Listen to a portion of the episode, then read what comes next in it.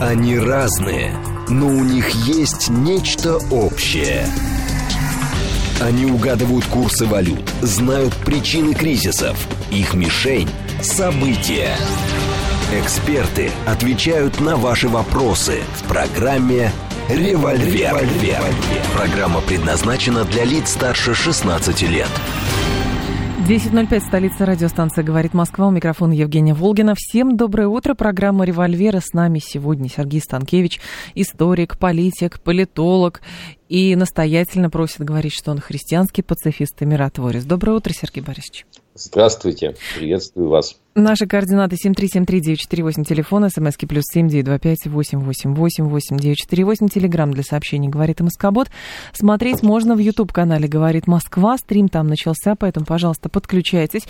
И давайте с вами начнем с того, что, с одной стороны, э, публикуется уже картинки с тем, э, как собраны, значит, танки, бронетранспортеры, э, боевые всякие другие машины иностранные с, в готовности их отправки на Украину. С другой стороны, американцы сегодня заявили, что, в общем, считают, что а, Украине не стоит пытаться отвоевать Крым, потому что для России это будет пересечением очередных красных линий.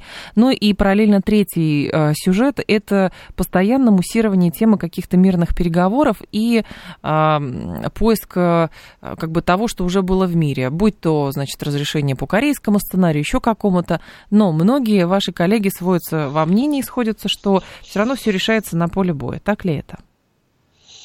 Ну вот как э, миротворец и э, пацифист я э, с э, некоторым тенью надежды отмечаю, что война начинает выдыхаться. Война выдыхается и э, это, в этом э, некая логика, некий ход истории чувствуется. Вот на словах она еще продолжается в прежнем ультимативном варианте. На словах в основном вот на первом плане, на авансцене э, люди, которые требуют предельных каких-то вещей, которые должны быть достигнуты только на поле боя, что э, не остановимся, э, не прекратим. Вот пока там не дойдем, ну кто-то там пытается дойти до Москвы, а кто-то до Ла-Манша, но ни, ни в коем случае. И любые разговоры, любые переговоры, даже хотя бы о паузе, это вот что-то от лукавого, что-то от врага. Вот на словах это все продолжается э, с напором и захлебом. Но я вижу, как за завесой этих слов выдыхается война выдыхается. Почему? И э, вот эти признаки, они э, мелькают то здесь, то там пока еще. Э, не системно, а пока еще так изолированно, но мелькают. Понятно, что ресурсов для достижения официально провозглашаемых ультимативных целей нет у воюющих сторон. Их нет. А, и начинается поиск, не оглашая этого публично, начинается поиск каких-то промежуточных вариантов, которые позволили бы не идти до самого предельного конца, провозглашенного в качестве ультиматума, а где-то посередине остановиться. Но если речь идет э, как раз о том, чтобы посередине остановиться, это же не значит, что а, стороны могут выработать эм, какой-то такой вариант, после которой защитит от дальнейшей эскалации. Потому что, ну, ваши коллеги, в том числе там иностранные, тоже пишут, что продолжается эскалация ради деэскалации. А постоянно американцы говорят о том, что Украина готовится к контрнаступлению. С нашей стороны тоже, в общем, подготовка есть. И поэтому странно предполагать, что какие-то политики выйдут и скажут, все, ребят, сворачиваемся. Так или иначе, каждая страна хочет реванш. Это очевидно совершенно. Э, у войны огромная инерция существует. Вот, э, если она не завершается в течение там, недели, двух, трех, то она обретает собственную инерцию. У нее появляются бенефициары. Политики делают ставки карьерные на войну. Военачальники делают на нее карьерную ставку. И поэтому просто так вот вышел и сказал стоп с завтрашнего дня, никто не в состоянии этого сделать. Конечно, это будет сложный такой процесс, но для того, чтобы этот процесс вообще начался, для того, чтобы реальные поиски э, дипломатической развязки э, начались всерьез, для этого сначала должна наступить должно быть выдыхание войны, ее истощение. Вот сейчас первые признаки этого процесса Какие? налицо. Какие? А, какие? Ну, а, скажем, смотрите, как начинает формироваться на том же Западе, начинает формироваться ну, в кавычках назовем это, некой коалицией мира. Ведь до сих пор была только коалиция войны, э, которую представлял из себя Рамштайн, клуб Рамштайн, около там 50 государств, правда, активные из, из них э, максимум 15-16, но э, заявлено там 50 приезжают регулярно на э, американскую военную базу в Германии, Рамштайн. И вот э, только что вчера завершился там очередной такой вот сбор э, желающих. Но смотрите, о чем шла речь вчера. Вот предыдущий Рамштайн был полностью посвящен игре в танки. И чем закончилось? Важно ведь заявить, да, мы рассмотрим, мы готовы, мы э, предполагаем э, поставить там столько-то, столько-то, столько-то танков. В реальности я вот э, смотрю следующим образом. Я составляю список стран и помечаю, кто что неопределенно пообещал. И там э, порядка э, где-то ну, где-то 500 э, танков угу. было обещано. А потом я составляю список тех, кто твердо взял обязательства и указал сроки. Вот на сегодняшний день 14 танков Германия до конца марта и 3 танка, 3 э, танка, извините меня, Португалия. И все, 17 штук. Но при этом э, никто больше твердых обязательств не взял. Э, даже Великобритания, которая вроде подтвердила 14 челленджеров своих сроков, так и не назвала. Понимаете? То есть все, мыльный танковый пузырь ну, он как бы лопается на наших глазах. А о чем вчера Рамштайн говорил? Э, э, снаряды кончаются, и патроны кончаются. И вот надо срочно увеличивать производство снарядов и патронов. Потому что это расходный материал ежедневный. Даже он э, кончается, и выясняется, что э, в три раза быстрее расходует, например, Украина те угу. боеприпасы, которые поставляются, нежели способен э, эти самые боеприпасы производить э, э, вот этот клуб Рамштайн. Так торгуются просто-напросто, Сергей Борисович, торгуются. А, ну, торгуются, не торгуются, это существенный признак, э, о чем говорил вчера Рамштайн. Теперь по поводу коалиции мира в кавычках. Э, наш замечательный э, Берлускони, мы же все его любим, мы же все его помним, да, он только что отбился от очередного судебного иска, выиграл в суде, и он сказал, все, ребята, я начинаю поворачивать Италию к миру и э, вместе с Италией Европу к миру. А извините, его партия очень неплохо выглядит внутри Италии и входит сейчас в правительственную коалицию. А кто и влияет, позволит это сделать? И влияет на деятельность правительства. А вот попробуй ему в его э, ранге не позволить. Э, дальше что происходит? Это же не все. Да? Э, Германия, Юрген Хабермас, э, ныне живущий классик э, западной философии, великий немец. Э, книги вот я оглядываю устраиваюсь на полке своей, у меня тут книги его стоят, угу. со студенчества зачитывался, да, эм, он не первый раз, но сейчас очень активно говорит, все, Германии пора остановиться и определиться, э, что соответствует э, серьезным долгосрочным целям Германии, куда мы идем как страна, как нация, эм, говорит Юрген Хабермас. А еще раньше он как раз предупреждал о ну, вот этой безоглядной готовности рухнуть в войну и не ставить ей никаких пределов, сколько потребуется, столько и будем э, участвовать в помощи войне. Вот это самая эм, позиция, что пора определить пределы и национальные интересы, обозначить внятно и народу сообщить об этом, чтобы народ решил, а дает ли он Сергей мандат Борисович, политикам но вы рассуждаете... это. Это позиция, это позиция очень серьезная, я вас уверяю. Лулу да Силва, вновь избранный президент Бразилии, приезжает в Вашингтон и говорит, слушайте, вот мы знаем коалицию войны, а где коалиция мира, и вот весь вне, незападный мир – начинает формировать коалицию мира. Говорит он, приехав внимание, в Америку, в Вашингтон как свою внешнеполитическую декларацию. Угу. Ну, и я могу вот такого рода отдельных признаков перечислять еще много. Сергей Вы скажете, что заявляете... это пока не политическая Конечно. сила, пока Берлускони, нет. Но простите, не видеть, всем... куда это идет, невозможно. Нет, Сергей Борисович, а понимаете, в чем дело? Берлускони, при всем уважении, он все-таки уже политик, э, который вряд ли вернется в политику в качестве какого-то миротворца и, прочее. Я очень, я глубоко заблуждаю. Ох, как бы недооцениваете. Ну, Ох, слушайте, он человек э, А партия Форса Италия, которую он создал, она куда денется? И что? Которая входит в правящую ныне в Италии коалицию. Куда она денется? И что? А партия что решает, Сергей Борисович? Что там какие, каких-то других людей выберут? Ну, публичная демократия в Европе, вы допустим, транслируете, существует. Вы транслируете привычные нам форматы политики вовне Сергей Борисович, вы до сих пор верите в какие-то партии.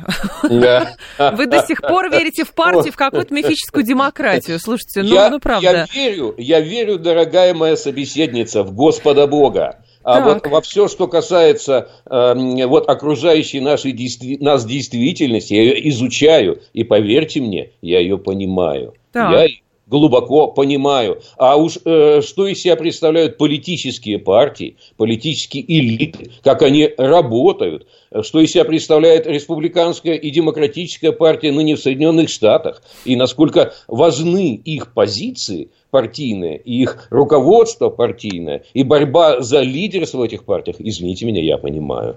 Э, это вопрос не веры, это вопрос знания, причем, внимание, экспертного знания. И попытки э, различного рода диванных аудиторий девальвировать экспертное знание, э, презрительно со смешком через губу третировать экспертное знание, ну, это чушь собачья. Я отношусь к этому как миротворец снисходительно, но принимать это как серьезное явление я, извините, не могу. Сергей Борисович, какое влияние имеет сейчас Италия на Брюссель. Понимаете, во, во многом все решает Брюссель. Уж простите, я буду здесь Что скептиком. Что решает Брюссель? Что?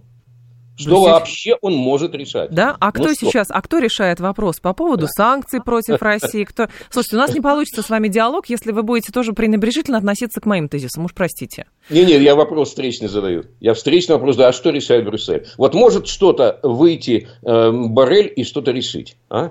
Барель транслирует. Урсула фон дер Ляйен. а что может сделать, что может сделать Берлускони? Что он может сделать? Отменить санкции против России? Отменить поставку вооружения? Призвать Вашингтон к тому, чтобы он перестал снабжать Украину, потому что никому большая война в Европе не нужна? Что а, он Бер... может? Берлускони и его партия могут влиять на курс правящей коалиции и остудить этот курс, сделать его не столь милитаристским для начала, и они уже это делают. Еще раз говорю, э, требовать, чтобы кто-то вышел и махнул рукой, вот здесь стоп, а тут пошли, такого не бывает в глобальной политике даже в серьезной национальной политике. В серьезной такого не бывает. Да? Но это процесс, где сталкиваются воли, идет взаимодействие политических воль. И считать, что э, все делается по команде – или там по команде, условно говоря, из Вашингтона, но это, извините, наивность. Нельзя так считать. Так санкции вот против мы... России кто вводил-то?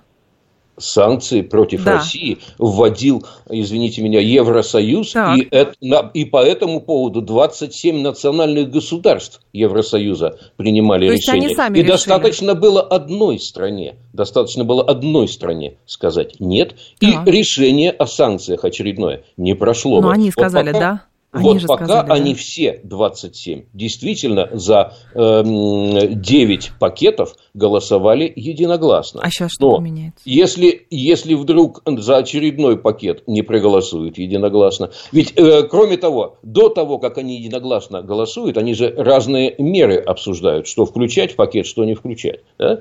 И вот э, любая страна возразит, да, серьезно возразит, и какая-то мера выпадает из пакета. До единогласного голосования. Э, я понимаю, что можно встать в позицию, а все равно плевать на вас на всех, и все равно все это плохо, и вообще во всем этом не разбираться, и пусть и пусть танки решают все на поле боя. Извините, мудрость этой позиции от меня ускользает. А, смотрите, э, я просто пытаюсь понять э, вашу логику, когда вы говорите... Попробуйте, это правильное направление усилий. Спасибо большое. А, я пытаюсь понять, просто вы говорите Берлускони и так далее, но отматываем все на 8 лет назад.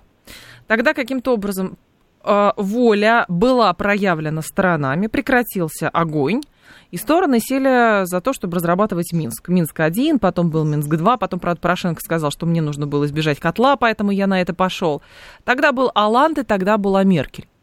Спрашивается, они проявили тогда мудрость, пойдя на это? А спустя 8 лет Меркель сказал, да нет, слушайте, мы все это делали для того, чтобы выгадать время. Правду она говорит, неправду она говорит, одному Богу известно, которого вы упоминали. Поэтому возникает вопрос, чем принципиально сейчас может отличиться тот же самый Сильвио Берлускони вместе, допустим, с Орбаном, который из реальных политиков действительно, ну, как-то вот пытается, вот давайте и так, и так, и давайте, в общем, не э, будем, э, значит, голословно там и э, принимать санкции и прочее. Я не вижу этого. Вот в чем принципиально иная позиция? Мало заявить что-то. Просто брюссельская бюрократия выстраивалась таким образом, что там никакая мышь не проскочит. Да ничего, проскакивает. И еще не раз проскочит. Значит, э, э, что касается вот э, Меркель, там, Оланда и всего остального. Ну, сейчас они врут, к сожалению. Уверен, что тогда они искренне стремились искренне стремились дальнейшей эскалации не допустить и пытались реализовать какое-то время эту э, минскую идею. Она, кстати, не так плоха была, на мой взгляд. До сих пор я считаю, что зря эту возможность упустили тогда. Да? Но эм, э, это не было притворством. Это не было притворством э, формула Штайнмайера, э, которая продвигала дальше Минские соглашения. Не были притворством все эти усилия многочисленные дипломатические. И э, не было притворством резолюция Совбеза ООН в поддержку э, этих самых Минских соглашений. Это был реальный процесс который был, к сожалению, сорван. А сейчас задним числом угу. некоторые политики, вышедшие в отставку, пытаются спасти свои партии и оправдать свои прошлые решения.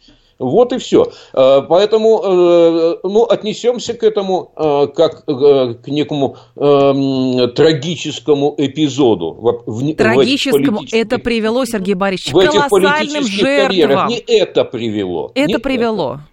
Не это привело. А что? Срыв. Не Минские соглашения привели к этому. Нет. А срыв Минских соглашений привел к этому. Нет, конечно, и не об этом, соглашения об этом, кстати, сами. и наше руководство говорит. О том, что именно срыв Минских соглашений привел вот к этим действиям. Видите, а мы не слушаем даже то, что родной Кремль произносит. Речь не так об что... этом идет. Речь идет о том, а изначально, как мы рассматривали Минские соглашения. Мы рассматривали действительно, что европейцы тоже настроены на то, чтобы этот мир а, шаткий, но держался, угу. и мы сами в это вкладывались. Или мы обманывались, и европейцы изначально думали по-другому. Потому что даже заявление про Берлускони, я очень хочу, чтобы действительно в Европе появились какие-то яркие политики, которые будут говорить, все, ребят, давайте останавливаться, никаких танков не будет, ничего не будет, давайте садиться за стол переговоров, что-то думать. Нам большая война не нужна. Но я подозреваю, что, к сожалению, историю с Украиной европейские политики, которые хотят вернуться на арену политическую, используют исключительно в качестве политического пиара. Вот ровно о чем я говорю. Пока в качестве политического пиара используется война и обещание поставить то танки, то ракеты, то самолеты. Вот здесь разгул политического пиара. Просто разгул я вижу. Реальность уткнулась, уткнулась э, в истощение вот, в том числе и политическое истощение, потому что каждый политик, э, действующий на Западе, каждый, он должен понимать, завершается определенный электоральный цикл, ему надо предстать перед избирателями, и ему нужно объяснить, куда он ведет страну. И какой ценой он готов Э, национальные цели, им ответственно провозглашаемые, обеспечивать. И ему, на арма... вот этому политику условному западному, на Армагеддон, извините, никто мандата не давал. Тебе избиратель дал мандат на Армагеддон. Тебе избиратель дал э, э, лицензию на втягивание НАТО в войну, дорогой. Вот ответь, говорят избиратели. И это хорошо, что у них есть а возможность а таким образом общаться со своими политиками. А Шольцу давал кто-то мандат на то, чтобы оставлять без внимания взрыв северных потоков, на строительство которых его пред-пред-предшественник положил целую политическую карьеру на то, чтобы Германия за счет дешевых энергоресурсов из Советского Союза, потом Российской Федерации, понимаете, процветала. А кто давал Шольцу мандат а, все это загонять как мусор под ковер? Никто не давал. И э, я вас уверяю, что история будет иметь продолжение. Э, у нее просто темп течения медленный. Ведь всего там сколько, пару недель еще не прошло с момента, когда э, взорвал ситуацию замечательный э, журналист Херш. Сеймур угу. Херш. Я даже однажды в жизни ста- э, встречался с ним угу. в прошлой. Э, замечательный журналист Сеймур Херш взорвал эту историю. Двух недель не прошло еще. Э, все э, любопытно по любопытному сценарию развивается дальше. Следующий шаг, кстати, сначала да. за американским конгрессом, потому что речь идет о американском президенте там. Вот э, сейчас э, пойдет расследование в американском конгрессе, а я не исключаю, что пойдет, потому что тот же Херш предупреждает, что он далеко не все огласил еще, что у него имеется, да, пойдет расследование, да, объявятся какие-то дополнительные факты, а там, глядишь, и до Германии волна докатится. Э, здесь эм, мы же э, не можем, как режиссеры, торопить события. Давайте их недооценивать. Это уже хороший вклад. А зачем республиканцам а, какое-то расследование, если и демократы, и республиканцы заинтересованы в том, чтобы Европа покупала энергоресурсы из Соединенных Штатов? Зачем им это расследование? А потому что республиканцы не готовы смириться с тем, что любой президент-демократ, а ведь это характерная политика именно президентов-демократов, может во имя э, каких-то э, безумных квазирелигиозных целей – борьбы за э, ценности устраивать крестовые походы э, в таком варианте, что даже газопроводы взрывают, да, вот э, втягивать страну в акты международной террористической войны – никому не позволено. Э, как бы ты ни был заинтересован в торговле газом. И я вас уверяю, найдутся в республиканской партии, хотя вы партии и только что уничижительно списали со счетов, так вот найдутся в республиканской партии те, кто захотят это дело расследовать. 7373948, телефон прямого эфира, 7373948. Вы так рьяно на это реагируете, Сергей Борисович, как будто вы представляете или республиканскую, или демократическую нет, партию, нет, и вас это... Но я изучал их довольно долго, это как бы значительная часть моей научной молодости. Я очень хотела бы сама увидеть как раз э, тот период, э, чтобы расцвет политических партий, которые действительно за своих избирателей за все, но, к сожалению, сейчас... Но, к сожалению, сейчас, понимаете, все сводится к тому, что старые старый мир э, рушится, а новый еще не строится. А пока новый, новый будет строиться после того, как какая-то из сил победит. Вот и все. Вот только так оно, оно так выглядит. Я это так понимаю. Может быть, вот, превратно очень, но я вот, это так э, понимаю. Не дай бог нам изобразить окружающий мир как борьбу э, э, в манихейском стиле. Посмотрите на досуге, что такое. Э, между э, всемирным добром и всемирным злом. Э, вот что они столкнулись, и вот теперь одно должно уничтожить другое. Вот это и путь к Армагеддону. Не надо таким образом международную политику ни в коем случае изображать. Это я призываю в том числе и наших радиослушателей и интернет-зрителей. Ни в коем случае, дорогие друзья, это путь, э, это путь к гибели. 7373948, телефон прямого эфира, 7373948. Слушаем вас, здравствуйте. Алло. Добрый день, Сергей да, Алексеевич. Сергей Алексеевич, пожалуйста. Сергей Борисович, признаки формирования коалиции мира, по словам ничего не решающих и не определяющих там Берлускони, президента Бразилии и других, неубедительные. Потому что все, все эти куклы в руках Вашингтона. Единственным и решающим признаком ослабления от воинствующих позиций Вашингтона, его вассалах, является действие наших вооруженных сил. А как вы представляете реакцию нашей армии в целом и российского общества, если вдруг российская армия остановится где-то посередине и начнутся какие-то переговоры, кроме капитуляции. Спасибо. Э, как еще раз имя отчество? Сергей Борисович. Ой, Сергей Нет, Алексеевич. Сергей Борисович. Сергей Алексеевич. А там Сергей Алексеевич, да, был, да. да. Понятно. Вот, дорогой Сергей Алексеевич, смотрите что. Э, э, вот я чувствую такое, э, логику в ваших словах, в вашем словаре, логику такого военного человека, да? А вот вы попробуйте себе представить, взять на себя смелость, додумать это, все, что вы произнесли, до конца. Вот что означает, если вот э, сделать э, следующие шаги и представить себе ситуацию через год, через два и через три. Э, то есть э, будем воевать до какого предела? Э, то есть вот с оружием пойдем куда? До Киева, до Львова, до Ла-Манша. Где? Э, если не на этих рубежах, которые сегодня, да, допустим, угу. они не устраивают нас с вами, да, то где мы остановимся? Подумайте, пожалуйста. А, Сергей Станкевич с нами. После информационного выпуска мы продолжим. Они разные, но у них есть нечто общее. Они угадывают курсы валют, знают причины кризисов.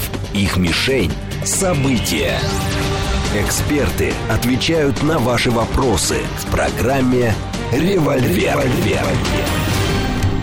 10.36, столица, радиостанция «Говорит Москва», 94.8, микрофон Евгения Волгина. Всем а, здравствуйте, Сергей Станкевич. С нами политик, историк, политолог, христианский пацифист, миротворец, человек, верящий в демократию, в партии, во, во все, и настаивающий на том, что все это максимально нужно сохранять, дабы действительно не, не получился такой мир, когда камень на камне не останется. А, Джекпот спрашивает, ну смотрите, если американцы скажут, да мы это сделали, и что, отстаивали свои национальные интересы ради мира во всем мире, что принципиально изменится с учетом того, что сами республиканцы а, поддерживали и внедряли в оборонный бюджет поправки по борьбе с Северным потоком? Одно дело э, бороться с Северным потоком, э, ограничивая какие-то там поставки, ограничивая Они ограничили поставки. Да. Буквально а ограничили а теперь поставки. Под военно-морских диверсантов для того, чтобы они, как пишет Сеймур Херш, опустились там на дно, установили бомбы, потом сбросить этот радиобуй, который даст команду на взрыв. Это акт террористической войны. И э, э, это нарушение э, там целого букета федеральных законов в Соединенных Штатах Америки. И э, может быть для кого-то и где-то вообще это фигня, если нужно стране, так мы еще и не то нарушим. Э, но это точно не американский, я надеюсь, и не наш тоже выбор. И поэтому э, будет наверняка продолжение у этой истории. Я просто это вижу. Никто этого не забудет. И э, иногда справедливость э, приходит э, поздно, да, не так быстро, как нам хотелось, но она приходит. Теперь, что касается, вот все-таки возвращаясь к тому, о чем, на чем угу. мы остановились ранее. Смотрите, я предлагаю каждому побыть не только диванным воином, который видит бой со стороны и посылает войска, и пусть двигаются, пока я вам не скажу остановиться. Да? А побыть еще немножко историком. Вот представьте себе 1914 э, год, э, Первая мировая война. Да?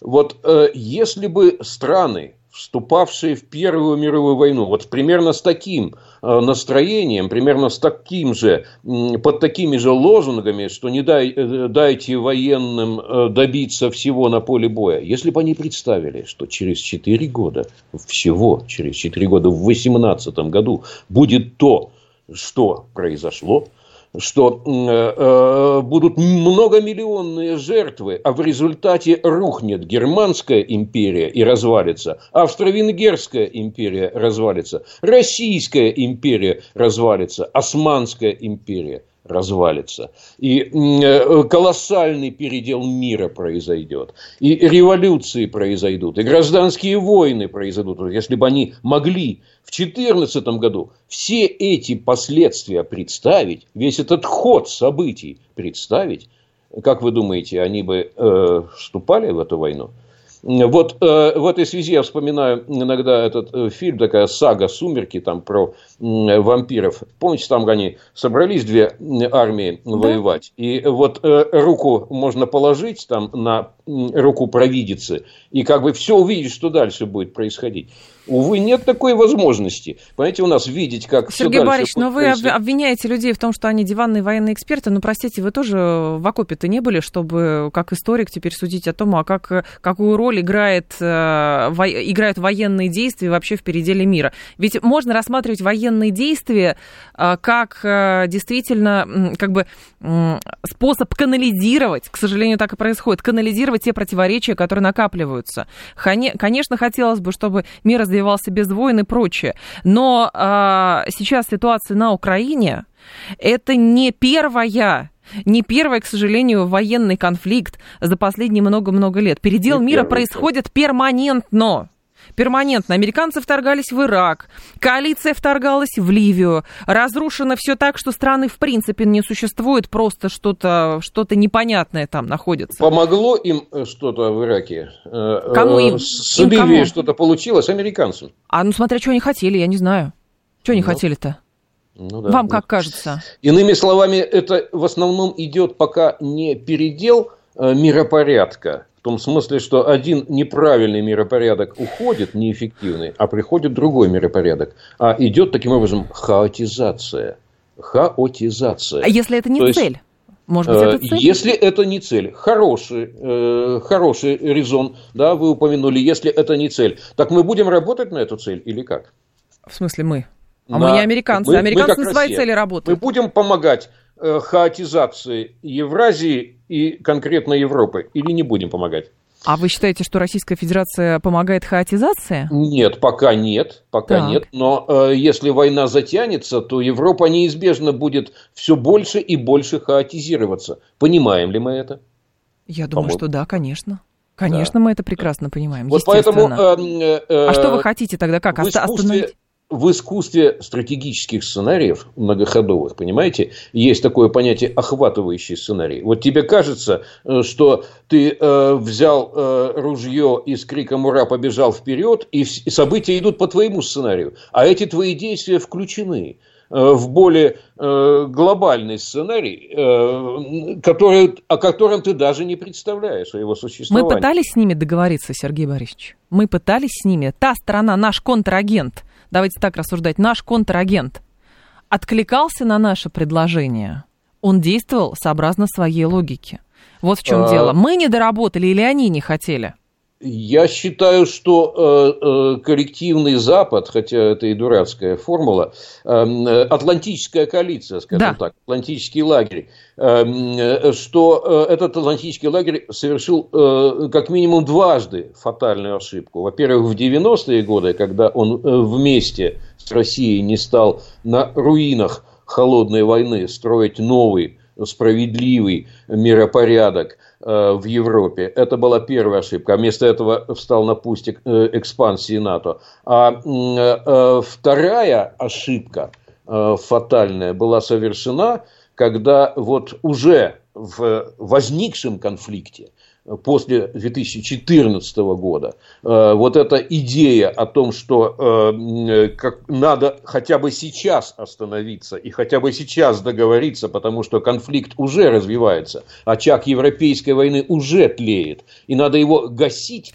а не раздувать. Образом? Гасить немедленно, гасить всеми силами, а они показали свое да стратегическое и дипломатическое бессилие. Они, это в первую очередь я э, адресуюсь к европейским странам, э, к Германии и Франции как лидерам Объединенной Европы. Вот это их катастрофа. Это их бессилие, которое сейчас стыдливо они пытаются прикрыть рассуждениями, что, дескать, крах Минских соглашений изначально был в их планах. Нет, это стыдливые попытки прикрыть бессилие. Э, недомыслие, неспособность реально действовать в ответственный момент для Европы. Вот сейчас Европа уже втянута фатальный конфликт для себя. Она уже опускается, правда медленно опускается в бездну, но опускается. Она теряет конкурентные преимущества. Она э, потеряла энергетическую основу э, всей своей индустриально-промышленной мощи, уже потеряла. Э, то есть ее теперь могут есть по частям ее да экономические конкуренты.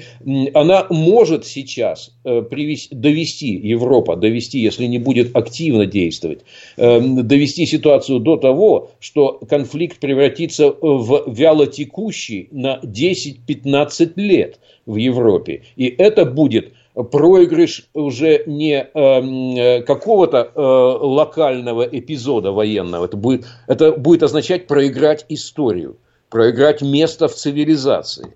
Вот э, эти вещи, вот мыслить на таком уровне, мыслить с такой ответственностью должны именно политики. Э, политики, в том числе объединенные в политические партии. И я уверен, что в Европе этот процесс постепенно начнется. Он будет не так быстро, как мне бы хотелось, но он уже начинает он, происходить. Он будет происходить, когда, понимаете, а, все будет предельно, все процессы будут предельно деградированы. Вот в тот момент, когда на дно окончательно все опустятся, Понимаете? И тогда, нет, надо выбираться, потому что самоубийц среди политиков, как кажется, нету.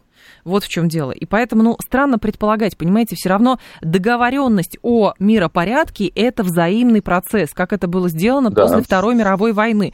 Стороны да. договорились, были противоречия, но в базе договорились, при этом продолжали бороться между собой просто в других частях света и на другом уровне. Но поэтому предполагать, что вот э, как бы у них ковбойский исключительно подход, брать нахрапом, пугать, устанавливать собственные правила, а мы пришли такие белые пушистые в белых перчатках давайте договариваться, вот вам деньги, вот вам активы, вот вам еще что-то, давайте только не трогайте нас. Как оказалось, Сергей Борисович, это, была, э, это был провальный вариант. Вот в чем дело. Может быть, мы верили по наивности, но в какой-то момент имеет э, роль а, и сила. Если вынудили ввязаться в эту драку, значит, нужно драться, значит, нужно победить. И на этом основании, на праве сильного как раз-таки устанавливать и предлагать устанавливать в том числе и собственные правила. Вот в чем а дело. Сколько раз нужно взять, сдать, а потом снова взять изюм, чтобы победить? А как было во Второй мировой войны, э, во Вторую мировую войну с Харьковом? Сколько раз оставляли, сколько раз брали? Э, будем повторять? История повторяется, Сергей Борисович. Вы историк, вы лучше меня История это знаете. История никогда не повторяется. Никогда. А это почему сейчас это должно было, и почему э, взятие или оставление Харькова и Херсона, или, э, соответственно, э, Изюма, как вы сказали, может определять итоги? Понимаете, почитать воспоминания э, военно, военачальников вермахта, они каждую битву выигрывали, только войну проиграли. Понимаете, в чем дело? Угу. Вот. Да нет, я-то как раз э, за то, чтобы читать мемуары, за то, чтобы э, вообще с историей знакомиться не по сетевым легендам. Я всячески это приветствую, и чем больше мы и наши радиослушатели будут этим заниматься, тем лучше. Конечно.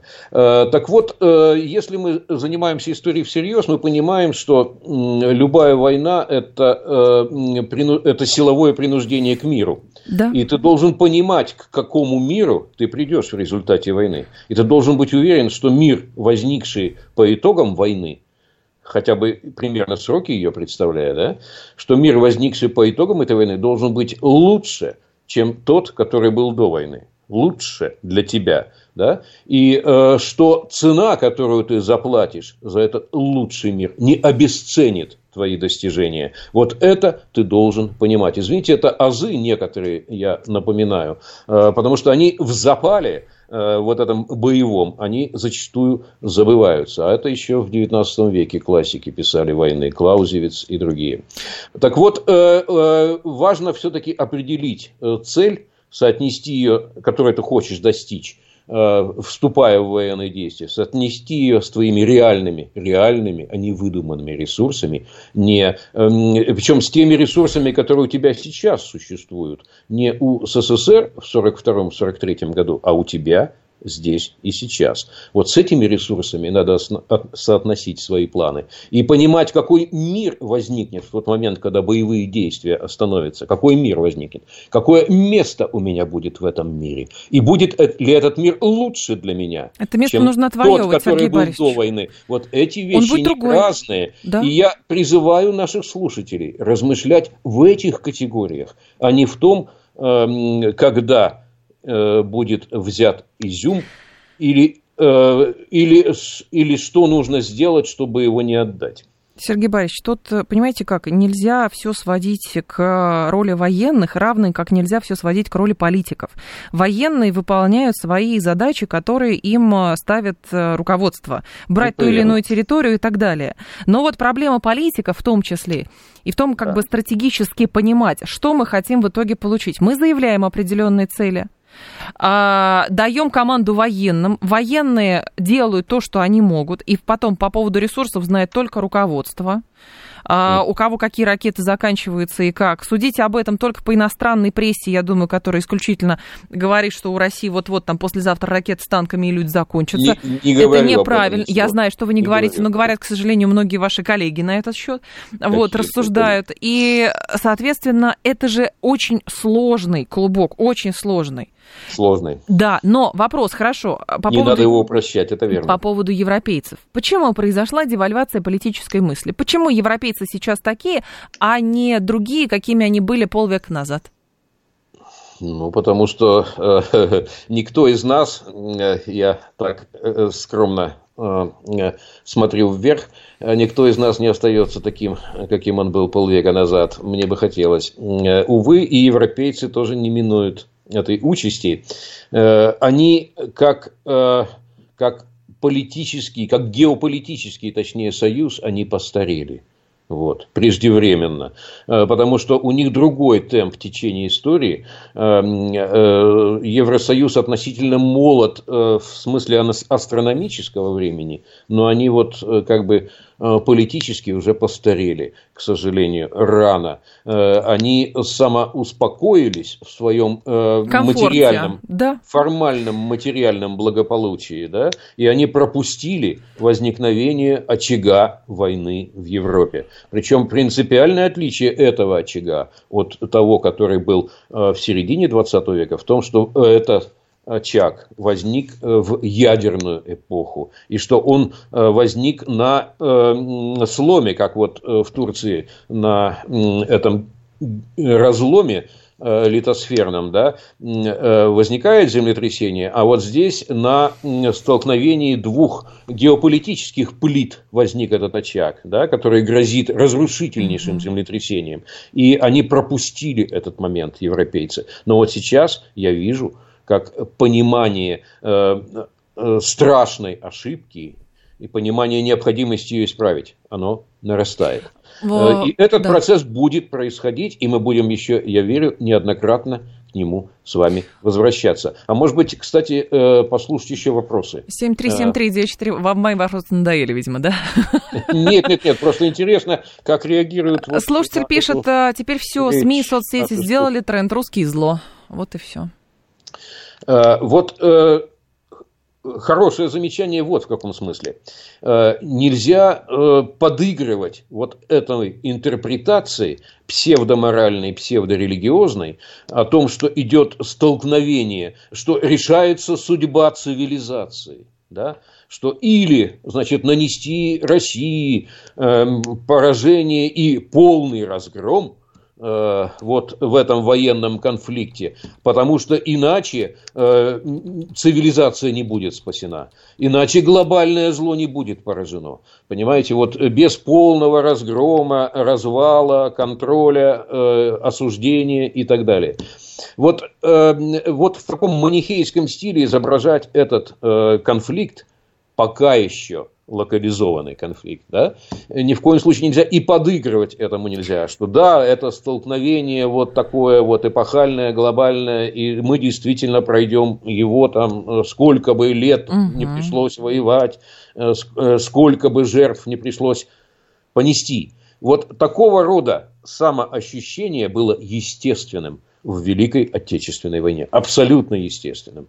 Э, но не стоит его механически переносить в то, что сейчас происходит. Какие-то отдельные образы, какие-то отдельные фигуры, может быть, они могут всплывать в национальной памяти, это правильно. Но здесь не должно быть механического Люди, переноса. которые это плохо. в свое время приветствовали и жаждали развала Советского Союза, думая, что будет лучше, если бы они предполагали, что постсоветские страны станут поясом дестабилизации, там будут гражданские войны, там будут давать русским сутки на то, чтобы они оттуда выехали.